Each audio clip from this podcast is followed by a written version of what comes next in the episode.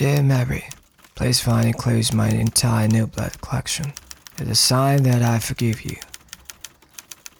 When I received your book, the motion inside of my brain felt like there was in a tumble dryer smashing into each other.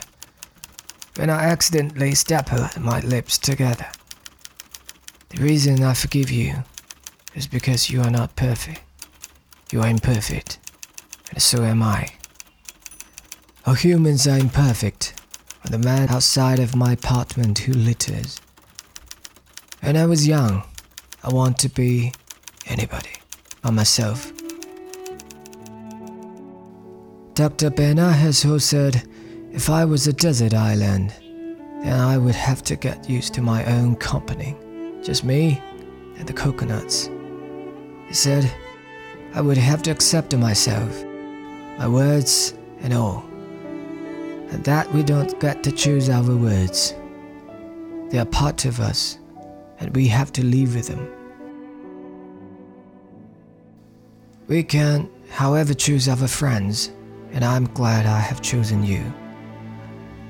Dr. Bernard Hazelhof said that everyone's lives are like a very long sidewalk. Some are well paved, others, like mine, have cracks, banana skins, and cigarette butts. Your sidewalk is like mine, but probably not as many cracks.